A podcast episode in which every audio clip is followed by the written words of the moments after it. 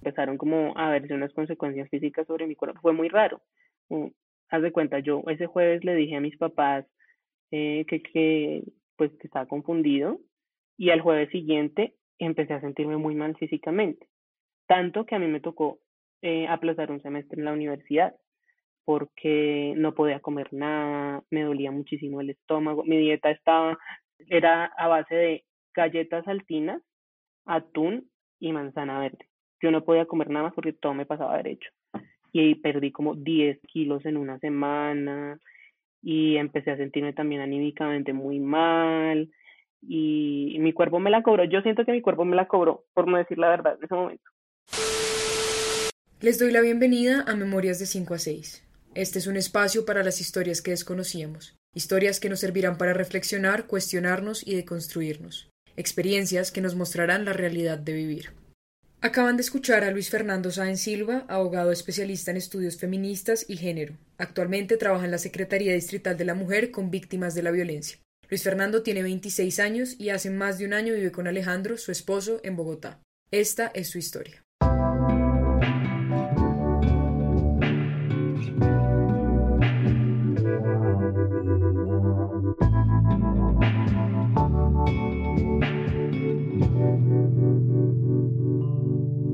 Luis Fernando nació el 15 de abril de 1995 en Bogotá. Creció en una familia tradicional colombiana y católica. A pesar de las creencias, etiquetas, estereotipos, miedos y rechazos que implica crecer en este tipo de ambiente, el cumplimiento de los roles de género, esas características y comportamientos que se esperan de una persona por el hecho de ser hombre o mujer, no fueron en su familia las que socialmente estaban establecidas. Eh, desde pequeño mi, mi familia fue muy diferente porque mi papá tuvo un problema como laboral y a partir de ahí como que estuvo muy mucho tiempo en la casa, entonces me crió a mí y después a mi hermana que nació. Entonces él era el que quedaba en la casa, el que hacía las labores del hogar, el que cocinaba, el que nos atendía, el que nos llevaba citas médicas, el que nos traía, mientras mi mamá salía a trabajar. Estudió desde los 5 a los 17 años en un colegio de La Salle que recuerda con amor y odio. Era un niño muy tímido, se le hacía difícil socializar con las personas, entonces durante el tiempo que estuvo en el colegio se movió dentro del mismo círculo social y las mismas rutinas. Cuando Luis Fernando tenía 12 años, experimentó algo que lo hizo cuestionarse por primera vez su gusto por los hombres. Yo veía extracurriculares, tocaba violín y me tocaba quedarme hasta, hasta la tarde-noche. Yo estudiaba en la jornada de la mañana y habían dos jornadas en el colegio, tarde, en mañana y tarde.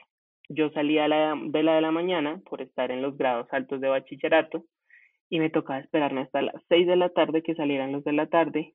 Yo estaba como en séptimo para que salieran los de la tarde para irme en esa ruta para mi casa, que era la misma ruta que me recogía en la tarde, pero hacía los dos recorridos. Y había un muchacho, eh, Felipe se llama, y, y como que me llamaba muchísimo la atención, pero en, en, en, en una forma que no era como como, ay, me interesa ser amigo de él, sino como, y yo dije, pucha, ¿será que sí? Pero yo en el colegio reprimí mucho eso, como, no, no, no, no, no, no, no pasa nada aquí, no, no me gusta, no sé qué, y seguía con mi vida. Pero ese fue como el primer momento. La homosexualidad era algo de lo que no se hablaba. Los espacios y las personas con las que convivía, como sus compañeros del colegio y su familia, eran católicos y tradicionales. Por ende, la homosexualidad ni siquiera se llegaba a percibir como una posibilidad me acuerdo de esta, de esta novela reencauchada en Colombia de Aquí no hay quien viva, que había una pareja de homosexuales que vivía en el conjunto. Y entonces como que mis papás veían eso en televisión, era como, o a, Hugo Lombardi incluso en Betty la Fea. Era como, mm, ok, como, sí, como hacían caras y eso, pero ya, eso era esas eran mis referentes homosexuales. Desde muy pequeño, Luis Fernando no encajó en los estereotipos de hombre tradicional a mí me gustaba empezando a jugar con Barbie. Y eso es como, uff, en los niños es como, huepucha, se le está desviando el, el, niño. Pero no era por, por, no era por nada más, sino porque las Barbies venían con más accesorios. Yo me acuerdo que, que mi prima tenía unas Barbies, se las compraban todas, y tenía una Barbie que, que era como mensajera, yo no me acuerdo. El caso es que tenía carticas chiquitas y sellitos y uno los ponía en, en el buzón y todo, y era súper chévere, y todas las Barbies tenían carros, tenían mascotas, y a mí me gustaban mucho los accesorios.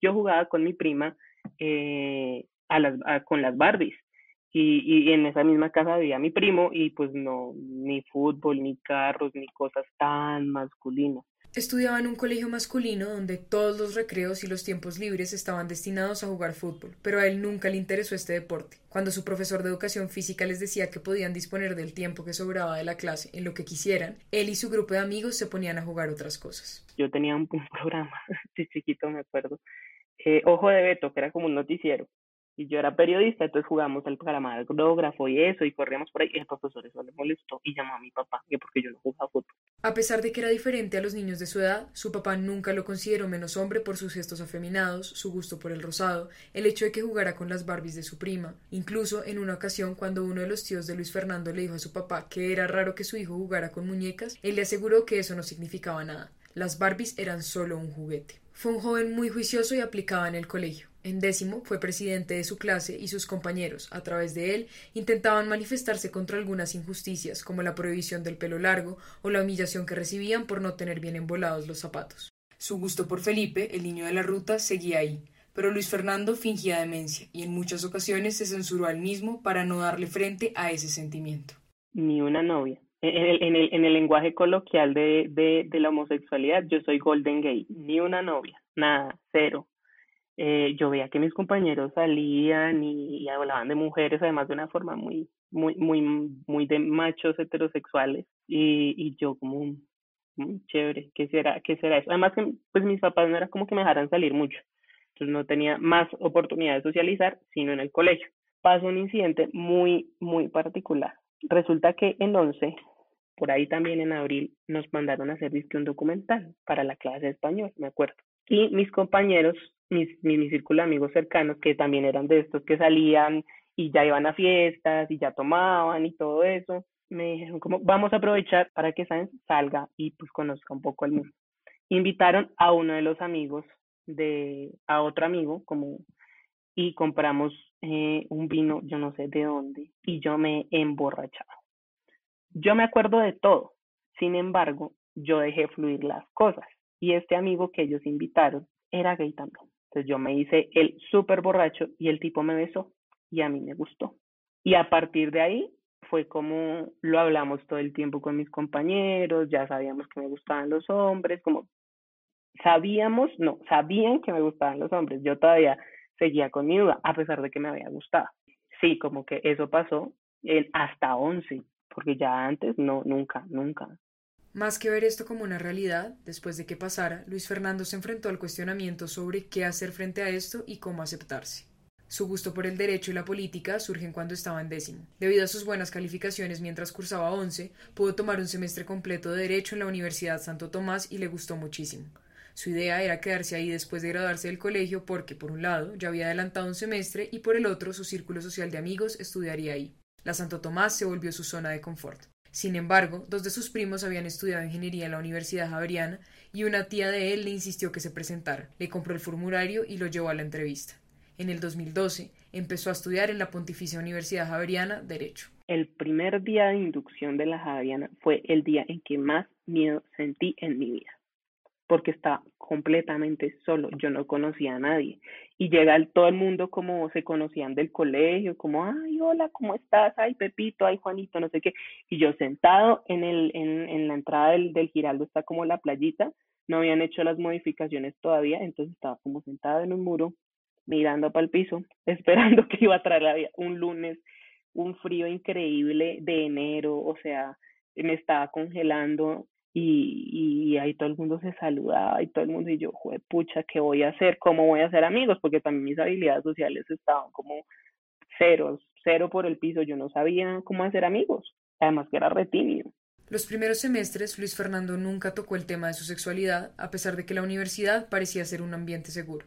En sus clases se empezó a hablar de un concepto que siempre le había llamado la atención. En cuarto semestre, muerto del miedo, matriculó Derecho LGBT, una electiva de su facultad. Aunque para ese momento no había podido aceptarse como hombre gay, Luis Fernando nunca se imaginó que esta decisión le cambiaría la vida. De lo que se venía. Yo no sabía cómo iban a estar mis papás y yo amo con mi vida a mis papás. A mi papá lo admiro completamente, a mi mamá igual, pero pues me preocupaba mucho qué pensaba, qué pensara mi papá de mí. Me da mucho susto. Y otro miedo que empezó a surgir por otras historias que conocí también pues durante derecho LGBT fue que me dijeran, no, chao, tú no sigues estudiando, mirar cómo responde por usted y, y me cortaran el chorro. Entonces yo, yo quería terminar mi carrera, hablaba con el amigo de, de la Santoto, que era mi mejor amigo del colegio, y me decía, no, pues no salgas del closet todavía, si te sientes así, espérate, espérate que termines la carrera, porque entonces cómo vas a tener para pagar el semestre en la Javeriana tú solo. Eso me daba miedo. Fue justamente mientras veía esta lectiva que comenzó a liberarse con él mismo. Empezó a hablar con alguien que le gustaba, a quien llamaremos Andrés. Las cosas avanzaron muy bien hasta que Andrés lo invitó a salir y Luis Fernando le salió con todas las excusas posibles porque tenía mucho miedo de verse con él. Andrés se cansó y lo bloqueó. Esto fue algo impactante para Luis Fernando, tanto que decidió que era el momento de plantearle a sus papás que estaba confundido. Además del miedo de verse con Andrés, Luis Fernando no quería decirle mentiras a sus papás. Su relación siempre había sido muy cercana y no quería que esto cambiara. Tenía que contarle esto a sus papás para sentirse tranquilo y poder salir con Andrés pasé toda la noche en vela, esperando como les iba a decir. Ellos se levantaban como a las cuatro porque mi hermana salía para el colegio temprano. Entonces mi mamá hacía el almuerzo del día, le preparaba el desayuno, mi papá la acompañaba como mientras tomaban tinto, mientras echaban paja y se levantaron esa vez como a las tres y media de la mañana y yo me levanté con ellos. Los senté en la madrugada y les dije, estoy confundido, estoy hablando con un chico y creo que me gusta o sea, mi papá quedó conflictuado, mi mamá también, yo volví a dormir, dormí como nunca porque estaba muy cansado y, y mis papás esa, ese día se fueron para el trabajo muy, muy, muy mal. Me lo dijeron después en la tarde cuando regresaron que no, pues no habían podido como ejercer sus labores diarias por lo que yo les había dicho, que si necesitaba ir al psicólogo, que cómo me podían ayudar, eh, que pues eso no era lo que querían para mí el tono y la posición de sus papás fue muy conciliadora, pero tenían claro que era algo que debían arreglar en Luis Fernando. Le plantearon cosas para poder ayudarlo, como que considerara salir con una niña a ver si le gustaba. Yo les dije, no, yo les dije, yo les dije, sí, sí, sí, yo quiero ir al psicólogo. Como yo, porque yo también pensaba que, que estaba mal. Yo también quería ser normal. Yo quería una familia como las de mis, la de mis papás. Aunque las cosas parecían haber llegado a un punto medio, estaban en realidad a punto de empeorar empezaron como a verse unas consecuencias físicas sobre mi cuerpo. Fue muy raro. Mm, haz de cuenta, yo ese jueves le dije a mis papás eh, que, que, pues, que estaba confundido y al jueves siguiente empecé a sentirme muy mal físicamente. Tanto que a mí me tocó eh, aplazar un semestre en la universidad porque no podía comer nada, me dolía muchísimo el estómago, mi dieta estaba, era a base de galletas saltinas, atún y manzana verde. Yo no podía comer nada más porque todo me pasaba derecho. Y perdí como 10 kilos en una semana y empecé a sentirme también anímicamente muy mal y mi cuerpo me la cobró. Yo siento que mi cuerpo me la cobró, por no decir la verdad, en ese momento.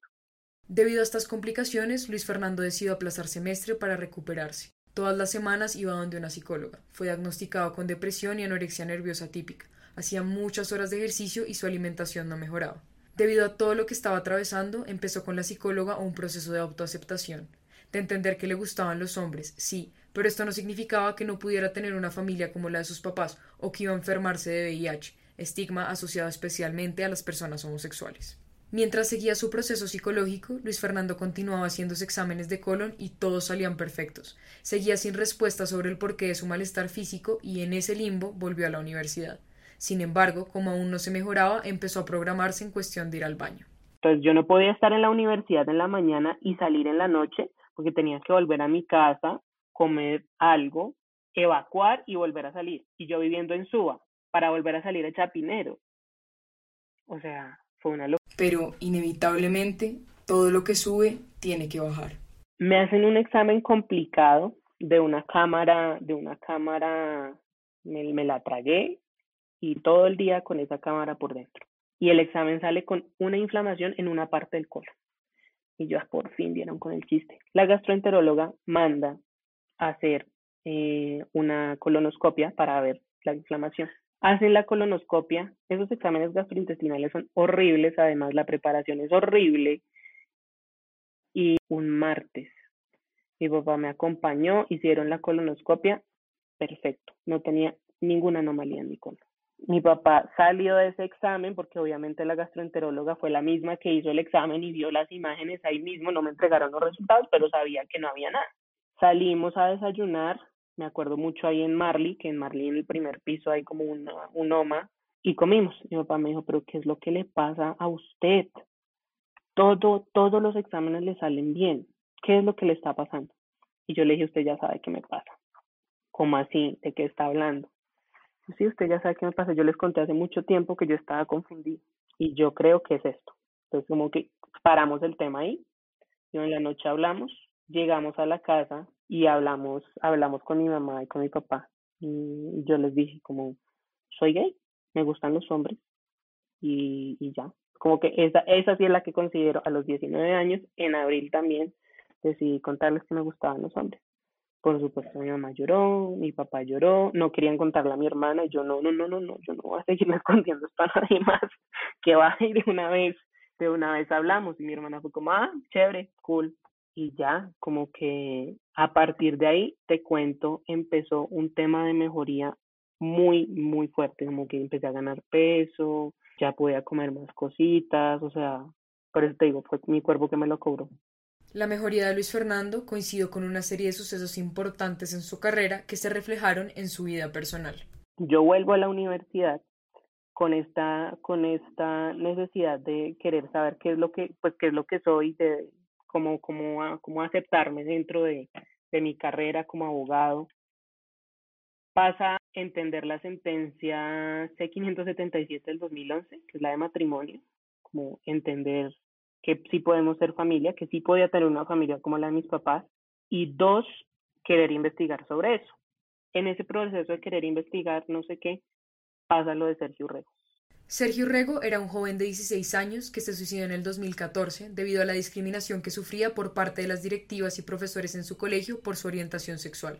El 30 de abril del 2021, seis años después, se condenó a Amanda Susana Castillo Cortés, ex rectora del colegio, por los actos de discriminación contra Sergio y por la alteración y destrucción de pruebas frente a lo sucedido. Me da durísimo, como me sentí completamente identificado con Sergio en el, en, el colegio, porque era mi tránsito por el colegio, como que yo no había salido del closet precisamente por el miedo a que me discriminaran, yo sabía que los coordinadores me iban a decir algo, que el rector me iba a decir algo y, este caso sale la sentencia, no me acuerdo el número, pero sale su sentencia y yo lloro leyéndola todavía porque es dolorosísimo y me doy cuenta que hay que el derecho tiene que cambiar y que tenemos que hacer algo para que lo que yo viví en el colegio de reprimirme, de terminar esto en una enfermedad en mi cuerpo, en mi mente, no le vuelva a pasar a nadie más. Y es como a partir de ahí que yo digo, listo, listo, ya, eso, eso también me ayuda mucho en el, en el, en el autorreconocimiento, porque Sergio, que, eh, Sergio tenía una frase, la sexualidad no es, no me acuerdo muy bien, como no es mi, mi, mi, mi condena, es mi propio paraíso, y eso me ayuda muchísimo, como que me empodera, y eso es lo que yo digo, listo, sí, de uno, ya, ya me acepto, ya toca mirar como, como, como hombre gay, podemos hacer algo para cambiar esta, esta sociedad. Gracias a sus clases y a su entendimiento como estudiante de Derecho, Luis Fernando comprendió que había muchos fallos en el Estado para las personas no heteronormativas. Ya reconociéndose como homosexual y con el interés de querer investigar académicamente, decidió enfocarse en la autonomía de la autoridad privada y el matrimonio. Pero claro, empieza uno a darse cuenta que la familia desde un comienzo en el Código Civil estaba destinada para personas heterosexuales. La adopción para personas heterosexuales se quiere que seamos sujetos heteronormados, como se llaman los atributos de la personalidad. Cuando tú empiezas a hablar del enano capado, estado civil, nacionalidad, nombre, eh, domicilio, capacidad, cuando los pintas, como, ¿de quién estamos hablando acá? Estamos hablando de una pareja heterosexual que tiene hijos. Entonces yo, hijo pucha, como que mi misma disciplina me está rechazando, no, yo no lo puedo permitir, yo no lo puedo permitir. El derecho me, me gusta mucho me gusta mucho, yo no puedo permitir que entonces sigan así como, como estas normas tan, tan primitivas. Su primera relación la tuvo cuando estaba en séptimo semestre con un estudiante de lenguas de la Universidad Javeriana. Fue una relación que le sirvió a Luis Fernando para conocerse y para entender qué significaba salir con alguien de su mismo sexo en una sociedad tan tradicional y cerrada. Yo lo sentía como un espacio de, de empoderamiento, de resistencia, reclamo lo que te digo, yo me volví transgresor en la universidad. Entonces yo decía, tenemos que recuperar los espacios públicos, no sé qué, entonces yo lo tomaba de la mano, le daba veces en la calle, me daba mucho susto y nos pasaron cosas complicadas, como que en la calle nos gritaran desde los carros, y en un cine, me acuerdo, fuimos a Gran Estación, ¿a Gran Estación? Sí, fue a Gran Estación, a un cine. Fuimos a ver una película, no sé qué, y la gente de atrás, como yo me le recostaba encima, como pues lo que hacen las parejas en cine normal, nos pegaban patadas en la silla. Como, ah, estos maricones, no sé qué, así. Y yo, juepucha, ahí me dio miedo, como que me empezó a dar miedo salir salir así y, y como igual quería reclamar el espacio público que nos había sido históricamente arrebatado, pero me daba miedo que me pasara algo. Eh, ahí en la universidad nos pasó con un guarda de seguridad. Estábamos ahí en, lo, eh, eh, en la entrada como arquidiseño, estaban en Expo Javeriana, entonces había gente de colegio. Pero yo normal, entre clases, como él estudiaba lenguas, yo estudiaba derecho, nos encontrábamos como para vernos, para hablar, como cómo va tu día, todo bien, nos vemos para almorzar, ay, sí, qué chévere, bueno, listo. Yo bajé, le estaba hablando con él, yo me acuerdo que solo fue un beso, no fue algo como súper grotesco ni nada, como en verdad, fue solo un beso, hola, ¿cómo estás? Lo agarré de, los, de las manos y empezamos a hablar. Se nos acerca el guarda de seguridad y nos dice, eh, ¿ustedes qué es lo que están haciendo? Por favor, respeto con los niños. Y yo, como así, que pues, para mí la Javeriana siempre ha sido un espacio seguro. Cuando este señor dentro de mi misma universidad me dice, me dice esto, yo quedé como, como así, de que me está hablando. Yo no entendía al comienzo que me estaba diciendo. Sí, mire ustedes cómo están, no sé qué, y los niños, y es Javeriana, y no sé qué. Y yo, pues yo solté, yo lo solté, de verdad, como por, por puros, como y no entendía como que estaba en ese shock, me indigné mucho, eh, el tipo nos dijo otras cosas que no me acuerdo y siguió caminando. Yo tenía que irme para clase, estaba ahí como en arquidiseño, tenía que subir al 67, que eso es arriba, arriba, y en ese momento eh, había una pareja heterosexual beseándose, pero mal, o sea, se iban a comer ahí, al lado de él. Yo le dije, porque a ellos, así durísimo, a ellos y lo señalé. A ellos no les dice nada, y salí indignadísimo y me fui. En el 2017, cuando Luis Fernando estaba en octavo semestre, se vuelve monitor de Derecho LGBT, la clase que había causado tanto impacto en él que en ese momento dictaba Diana Carolina Moreno. Diana trabajaba en una ONG, Centro de Derechos Reproductivos, y se enteró de que habían abierto un espacio para una pasantía. En ese momento, Luis Fernando estaba haciendo su tesis con Ana Paola Tinoco, una de sus mentoras, sobre derechos reproductivos. Como sabía que tenía el conocimiento y era un tema que le apasionaba, decidió presentarse. En junio de ese año empezó a trabajar y le dio inicio a su vida laboral enfocada al género. Es una ONG que litiga eh, a nivel interamericano. Entonces era un tema de este Estado vulneró los derechos de esta, de esta mujer porque hay unos estereotipos de género en su ley. Y entonces teníamos que mostrarle, por ejemplo, a la Comisión Interamericana de Derechos Humanos por qué los estereotipos de género estaban presentes en la ley un caso muy representativo y que no creo que haya problemas en mencionarlo, es el del Salvador. Las mujeres que son encarceladas por, por abortos espontáneos o porque pierden el, el embarazo. Entonces, la ley del Salvador tiene muchos estereotipos de la buena mujer, de una buena mamá, que tienen que parir igual, el aborto está completamente prohibido y, y pues preciso le cae esta prohibición del aborto siempre a las personas más pobres, las rurales, las que no saben leer, no saben escribir, y era mostrarle esto a la Comisión Interamericana. Y ahí empieza a surgir este tema de, uy, como que el Estado es, como que el Estado tiene unos límites, que a pesar de que la gente quiera hacer cosas buenas, la ley no te lo va a permitir hacer, o la burocracia. Luis Fernando se graduó como abogado de la Pontificia Universidad Javeriana el 10 de abril del 2018. Ahí empezó la búsqueda de trabajo, otra etapa en su vida marcada por la discriminación de género y orientación sexual. Yo tenía dos hojas de vida, porque el tema de género no es tan bien visto dentro de las firmas de abogados y, y si alguien le escucha esto, pues no, nada que hacer, tengo que decir, no es tan bien visto y que yo hubiera tenido experiencia en una ONG tampoco era tan chévere para algunas firmas. Entonces lo que yo hacía era presentar una hoja de vida en la que no tenía experiencia laboral de nada y otra que presentaba para temas pues, que eran más afines conmigo. A finales del 2018 consigue trabajo en la Secretaría Distrital de la Mujer, entidad que trabaja con temas de género, específicamente en la actualización de la política pública de mujeres y equidad de género para el Distrito Capital. En ese periodo, él y sus compañeros de trabajo estaban encargados de sistematizar toda la información que se recogiera en la etapa de agenda pública de la política. Entonces, en este proceso se reunían con las localidades y comunidades específicas como afro, indígenas, rurales. Ya aplicarlo y verlo en la política pública, claro, pues ya me empiezo a dar cuenta que, de nuevo, tenemos muchísimas falencias como Estado para reconocer ciertas cosas y que lo que no se nombra no existe. Y siempre me voy a acordar del encuentro que tuvimos con mujeres afro que nos decían, eh, no, resulta que es que nosotros hay un derecho dentro de la política que es el derecho a la cultura libre de sexismos. Y es que necesitamos un el que el derecho diga derecho a la cultura libre de sexismo y racismo porque es que el racismo es un problema que se ha invisibilizado, históricamente creen que solo el problema con las mujeres negras es el sexismo, pero ¿y qué pasa con el racismo y la interseccionalidad? Y cuando nos sentamos a hablar directamente, yo estuve, yo estuve en la mesa de ese derecho, fue como, es verdad, no está nombrado y en la política no estaba nombrado.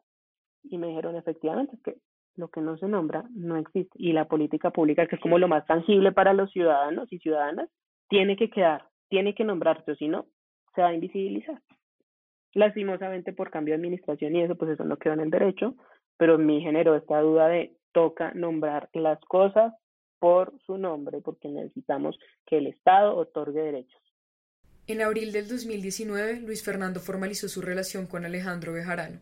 Se conocieron en el 2016 y tuvieron una relación de ir y venir hasta que en el 2019, a pesar de la distancia debido a que Alejandro vivía en Puerto López Meta, decidieron que vivirían juntos. Una noche, Luis Fernando le dijo a Alejandro mientras hablaban. Deberíamos casarnos, ¿no? Pues ya, pues ya vamos a lo serio, ¿ya para qué? Y 15 días después, el 9 de agosto del 2019, y en una de estas visitas a Puerto López, me dijo, tienes que vestirte, fue como un viernes, tienes que vestirte bien porque vamos a ir a los 15 de una amiga que nos invitaron, entonces tienes que irte bien vestido. Todo el día yo aguantando calor, porque es que qué bien vestido, no sé qué y me dice, vamos a ir rápido a la casa porque tenemos que ir a dejar las cosas, pues yo tenía mi portátil, pues él tenía su oficinita porque, porque él trabajaba también allá independiente, entonces teníamos que ir a la casa otra vez de él, dejar las cosas e irnos para el supuesto evento que teníamos. Pues me dice, este, este, íbamos en el mototaxi, me dice, bájese rápido, deje las cosas y vuélvase a subir. Y yo abro la puerta, era una reja, una reja que entraba uno como a un garajito y adentro estaba la casa y yo abro la reja, la reja estaba cerrada y entro y la puerta estaba abierta y yo, miércoles se metieron los ladrones.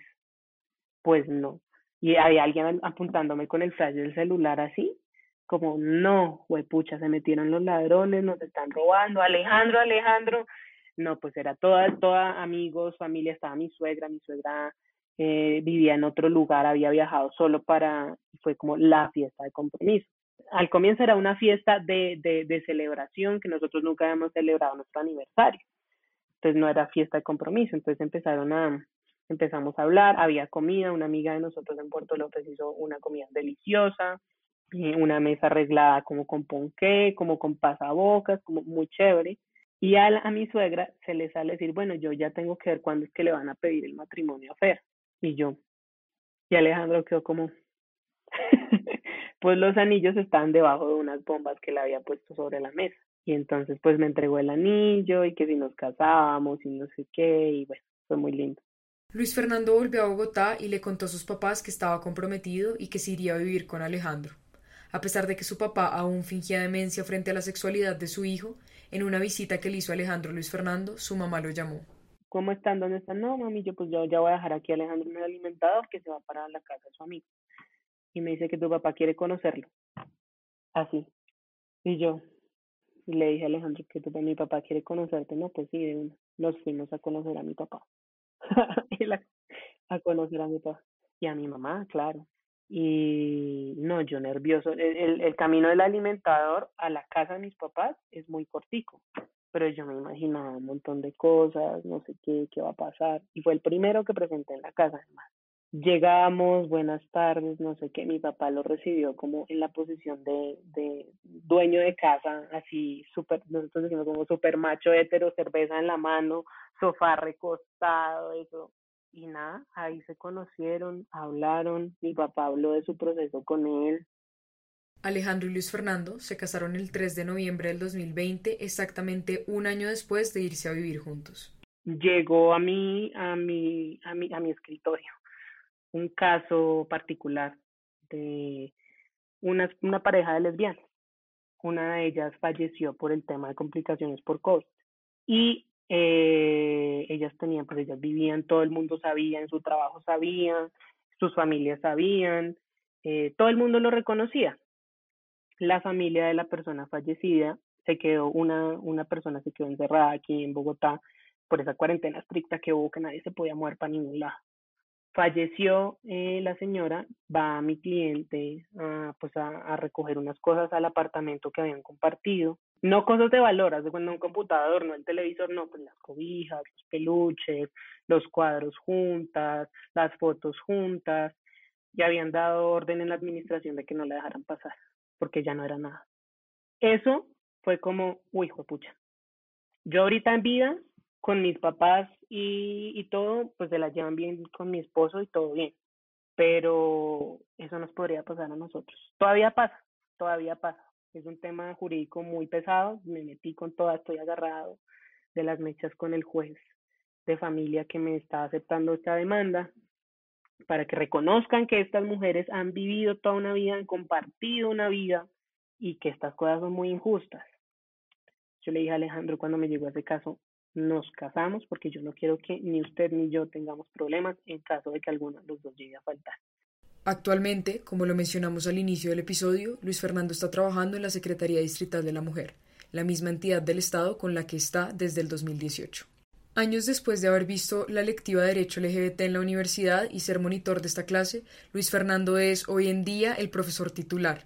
Este es un hecho muy simbólico para él, por un lado, une su pasión por enseñar, por entender la magnitud de lo que llamamos género, pero por otro lado, es un recordatorio bellísimo de que fue gracias a esta clase que pudo reconocerse y aceptarse como un hombre gay. Pues para mí fue un honor ser profe de la clase que me ayudó y así la tomé desde el primer momento. Yo siento que la clase de Derecho LGBT, más que vamos a conocer los derechos de las personas LGBT, también es un proceso muy personal porque yo sé que en la universidad hay muchas personas que estaban como yo, no habían salido del closet o están saliendo del closet y no saben qué hacer, o están siendo rechazados por su comunidad, por su familia, eh, por sus cursos, incluso en otras carreras. Y entonces dije, no, esto toca tomarlo como, como es. Y sí es cierto que es un espacio de conocimiento y de producción, producción académica intelectual, pero toca tomarlo también como este espacio que para mí fue trascendental, para mí no solo fue una clase, para mí me, me cambió la vida. Me cambió la vida ver derecho LGBT y conocer que pues de alguna u otra manera iba a estar respaldado por la ley si algo me pasaba. La vida de Luis Fernando es un ejemplo de la lucha que tienen en sus vidas las personas de la comunidad LGBTIQ para aceptarse y para vivir dentro de una sociedad que a pesar de que ha tenido muchos avances significativos a nivel de derechos, sigue sufriendo discriminación y desigualdad. Para Luis Fernando, el derecho fue ese canal para comprender, para aceptarse, posicionarse y tomar acciones frente a esta situación.